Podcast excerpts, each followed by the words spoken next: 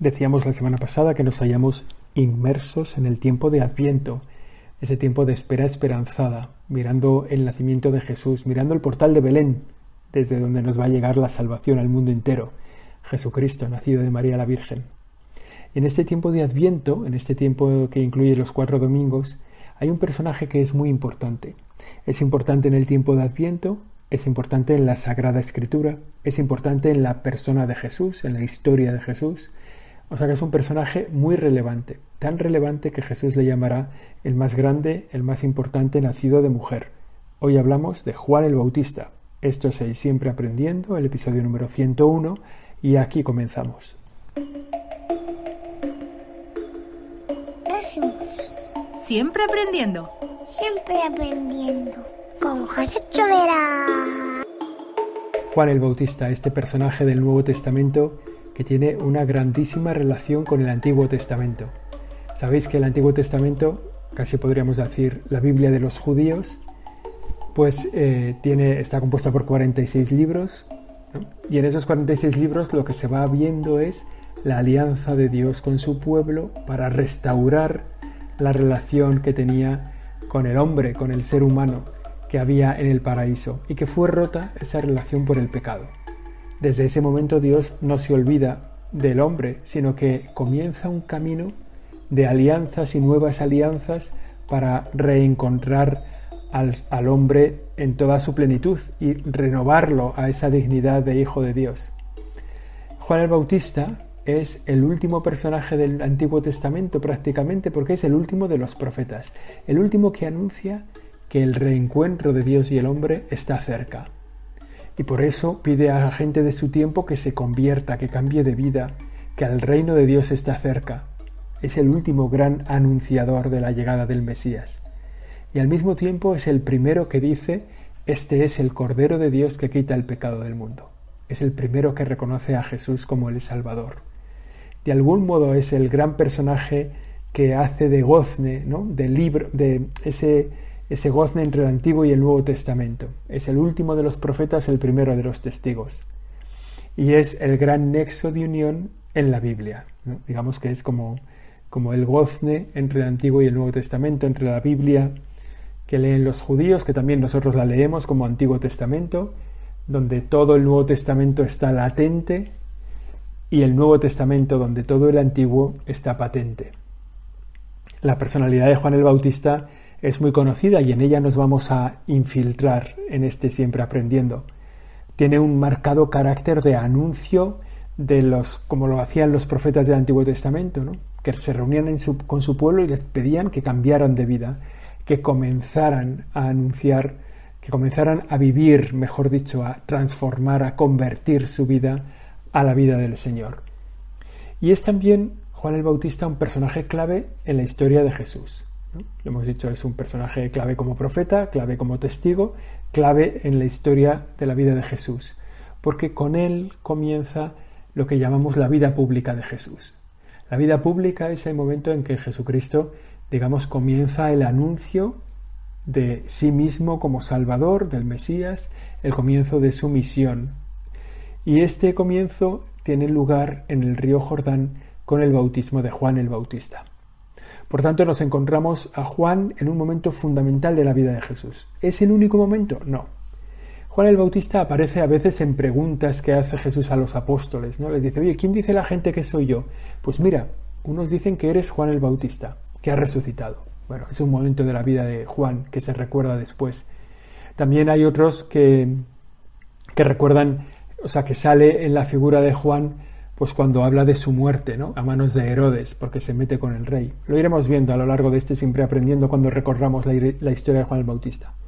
Pero un momento muy importante, digamos que los dos momentos importantes, uno son el momento del bautismo de Jesús en el Jordán, ya lo hemos dicho, y el otro momento importante de la vida de Juan es cuando reconoce al Salvador en el seno de su madre.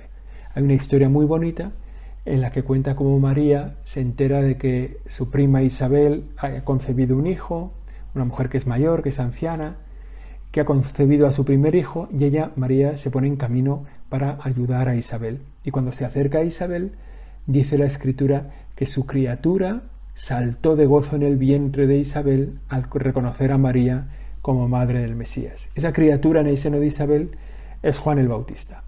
Por eso Juan el Bautista comienza su misión casi de anunciador de Jesús en dentro del seno de su madre, dentro del seno de Isabel. Bueno, es una historia bonita que vale la pena recordar y, contar muchas veces. ¿no? De todas formas nos encontramos a Juan el Bautista después de ese acontecimiento de su niñez tan tierna, ¿verdad? Porque ni siquiera ha nacido. Después de ese acontecimiento, la vida de Juan el Bautista camina como la de un asceta que ha dedicado su vida al anuncio de que el Mesías está próximo. Él tiene seguramente una relación personal con Jesús. En muchos cuadros nos encontramos algo que en el Nuevo Testamento no sale, ¿no? Una relación de infancia de Jesús con Juan el Bautista, jugando con María, jugando con Isabel. Bueno, la Sagrada Escritura nos lo presenta ya adulto, después de ese acontecimiento que hemos comentado, ya una vida de una persona adulta, una asceta de su tiempo, una vida muy austero, muy austera, que se convierte él en el, en el modelo de persona que prepara la venida de Jesús, persona que prepara, que, que es el precursor de la venida de Jesús. Modelo de austeridad, modelo de sacrificio. Y es un hombre muy popular. El Evangelio nos lo presenta con muchos seguidores que van adoptando en su vida esa conversión a la que les llama Juan el Bautista, la van incorporando a su vida y la hacen visible con un signo de conversión que es el bautizo en el río Jordán. Él se acerca al Jordán y va haciendo que la gente que quiera cambiar de vida, que quiera transformar su corazón, que quiera proponerse una nueva vida, se bautice en el Jordán. Esa popularidad de Juan el Bautista no solo hizo que tuviera mucho auge durante las primeras comunidades cristianas, cuando ya había gente que seguía a Jesús, sino que su persona ha cogido una gran relevancia en todo el tiempo de la creación, de la composición del Nuevo Testamento. Vamos primero con ese sobrenombre, el Bautista, el sobrenombre que se le da y que lo que hace es reconocer cómo realiza su misión. Él tiene una misión de pedir preparar el camino del Señor. Lo escucharemos muchas veces a lo largo de este tiempo de Adviento, preparar el camino al Señor, la gran llamada de Juan el Bautista, que es una llamada a arrasar con los obstáculos que tenemos en nuestro corazón para la venida del Señor y edificar aquello que falta en nuestro corazón para que el Señor pueda vivir dentro de él. Y este anuncio de una conversión, de una preparación del corazón, es el mensaje central que tiene Juan el Bautista el, punto, el punto culminante de esa conversión, de ese deseo de convertirse, se celebraba a orillas del río Jordán, muy cerca de la desembocadura de este río en el Mar Muerto. De algún modo, es como si se quisiera ver que ese lavarse del pecado hacía que el agua se convirtiera en el Mar Muerto en un agua inhóspita para la vida. De algún modo, en la conversión quedaba arrojada en el agua con ese hombre que es un inundado, purificado por el agua del Jordán. Y a esa conversión acudía pues todo tipo de personas, personas que le escuchaban, escuchaban su misión. Cuántas, bueno, cuánta gente, ¿no? Todos nosotros, da igual que no tengamos vida cristiana, da igual que no tengamos ninguna fe, ningún estamos en permanente deseo de ser mejores. Permanente deseo de ser más eficaces en nuestro trabajo, más auténticos, más verdaderos permanente propósito de ser menos violentos, menos duro con la gente. Bueno, todos lo intentamos, seguro. No es una cuestión de vida religiosa también, sino el deseo de ser mejores con la gente que nos rodea. Bueno, Juan el Bautista hace visible ese deseo de conversión de la gente con este signo del bautismo en el Jordán. Su mensaje de conversión en un tiempo en el que además se esperaba la pronta llegada del Mesías, la pronta llegada del Salvador, calaba muy bien entre la población de su tiempo. Y había mucha gente que deseaba esperar la venida del Salvador con un corazón nuevo, con un corazón limpio. Juan el Bautista, como hemos dicho, es también protagonista de la infancia de Jesús y del resto de su vida sabemos muy poco. Nos lo hemos encontrado ahí en el comienzo, ¿verdad? En ese encuentro de Isabel y de María y el siguiente paso nos lo encontramos a Juan el Bautista en ese momento importante, fundamental del bautismo. ¿Cómo conocemos a Juan el Bautista? ¿Qué sabemos de él? Bueno, lo único que sabemos de él los lo encontramos en el Nuevo Testamento. La figura de Juan el Bautista, que es muy importante, nos la encontramos en los cuatro, evangelistas. Marcos, que comienza su evangelio directamente con la predicación de Juan el Bautista en el desierto y bautizando en el Jordán. También luego hace otras referencias a Juan el Bautista y a, a lo largo de su evangelio, pero el punto de partida de Marcos es anunciar la predicación de Juan el Bautista y el bautismo de él en el Jordán. Luego Mateo también hace esa explicación de Juan el Bautista en el Jordán, pero primero se dedica un poco a, esclarecer, a explicar la genealogía de Jesús. Uno de los más largos para saber de la vida de Juan el Bautista es Lucas, que lo presenta en el Evangelio a través de ese contando la historia también peculiar de la concepción de Juan el Bautista por Isabel y por, por su padre Zacarías, que es sacerdote en el templo. Entonces pone en paralelo la concepción de María y la concepción de Isabel. Y, Juan, y Lucas es uno de los evangelistas que, digamos que mejor lo cuentan, ¿no? que más datos da sobre la vida de Juan el Bautista. Es, es, el tema de la dureza de su vida, de la austeridad, es un hombre que vive en el desierto, que vive del desierto también. Bueno, la historia de Juan el Bautista tiene que ser comprendida en exclusiva, casi en exclusiva, a través de lo que nos llega por el Nuevo Testamento. Según parece, procedía de una familia sacerdotal. ¿Os acordáis que Zacarías, su padre, estaba como sacerdote en el templo cuando se le aparece un ángel para decirle que va a cumplirse su deseo de ser padre y el deseo de su esposa, de Isabel, de ser padres? Y Zacarías no se lo cree mucho y el ángel, pues, entre comillas, ¿verdad?, castiga su incredulidad dejándolo mudo al bueno de Zacarías y se quedará mudo hasta que nazca su hijo. Pues nada, nueve meses callao. Pero bueno, es verdad que ese ser sacerdote de Zacarías, de algún modo, ese sacerdocio se hace visible en la vida de Juan el Bautista. De algún modo él pertenece a la tribu de Leví, de algún modo él está enviado para ser sacerdote entre Dios y los hombres. Y el mensaje el mensaje de Juan el Bautista es una opción de vida, de conversión, que se hace visible en sus palabras y también en sus obras, en sus gestos. No es un hombre de ideas claras que se enfrenta ante la sociedad contemporánea para exigirles volver al camino del Señor. ¿no? Es un tono profético y muchas veces también un tono un poco apocalíptico. Es como un mensajero de Dios siguiendo lo que hemos escuchado a los profetas del Antiguo Testamento, ¿no? Y el centro de su anuncio es el reino de Dios. Está cerca el reino de Dios. Está cerca la plenitud de los tiempos. Está cerca el Mesías, proclamado y esperado y anunciado por todos los profetas en el Antiguo Testamento. De algún modo, lo que Él dice es lo que va a tener plenitud. Pero además, con el, con el matiz de que está cercano. O sea, no es una profecía de que va a pasar esto. No, no es que va a pasar, sino que es que esto pronto va a pasar. Y por eso anuncia una conversión radical, un cambio de vida y una opción en favor del Señor que tiene que ser urgente. ¿no? Convertíos está cerca, convertíos está cerca. La llegada del Mesías es inminente, aunque no sabemos, esto es verdad, si Juan era consciente de esa inminencia.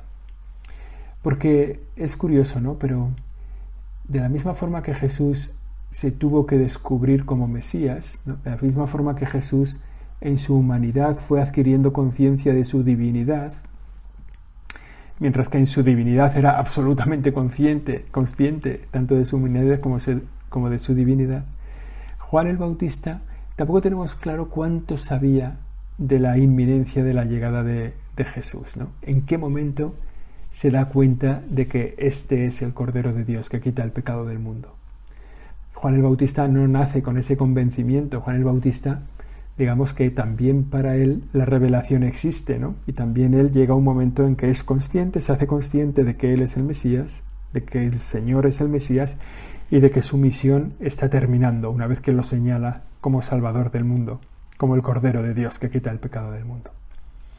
Hemos hablado de Juan el Bautista como, que, como que fue el que bautiza al Señor, pero también es importante explicar cuál es el sentido del bautismo de Juan, que es un acontecimiento, es un rito, por el que se confiere a la persona no un sacramento, Juan no bautiza con un sacramento, sino se le ofrece, se le propone un cambio de vida, ¿no? un entregarse más al Señor, entregarse más a lo que, a lo que le pide el Señor.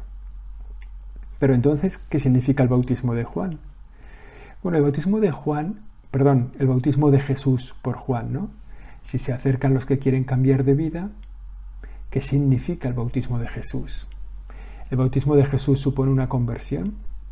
Pues el bautismo de Jesús no supone una conversión porque Jesús no podía mejorar su entrega a Dios Padre, no podía mejorar su obediencia a Dios que le había enviado, ¿no? O sea, en él no había nada que incorporar a la vida. Pero sí que es, supone, implica un cambio de vida. Jesús cambia de vida de una misión en oculto a una misión pública, a una vida pública.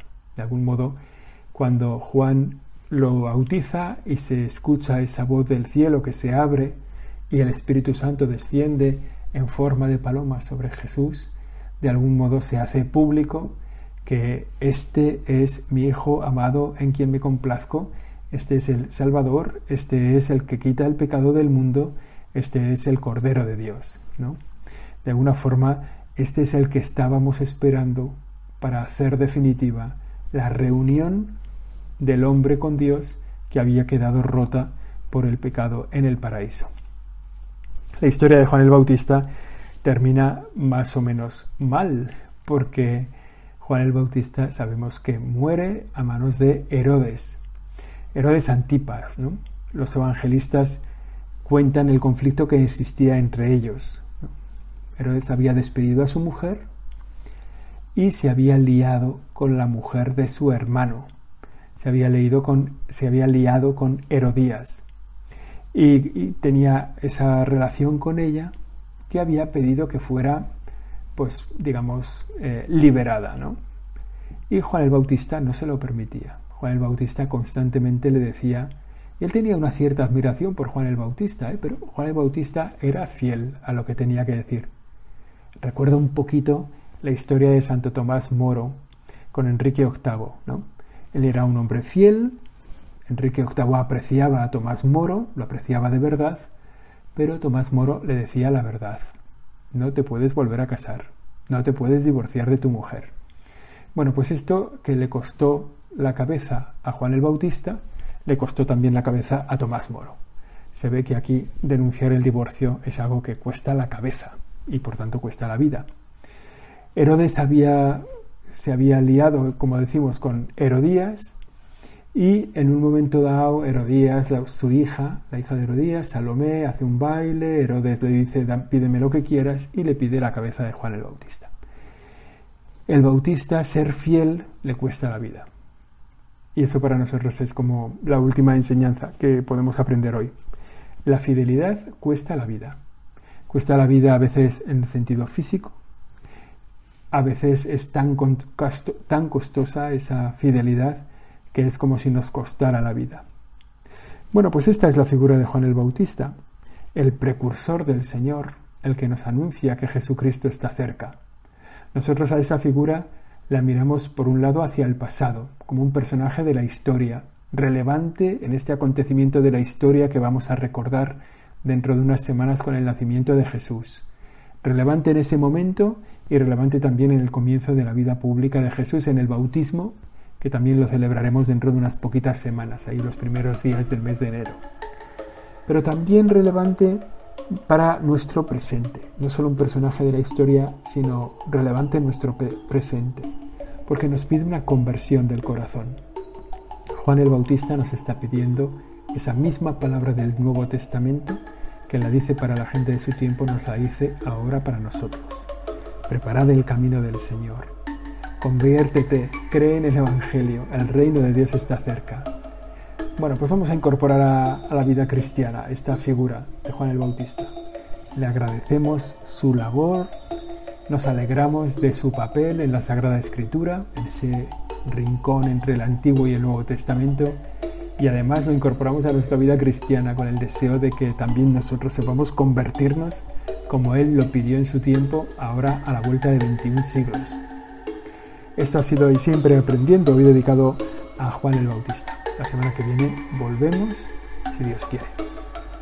Siempre aprendiendo con José Chovera.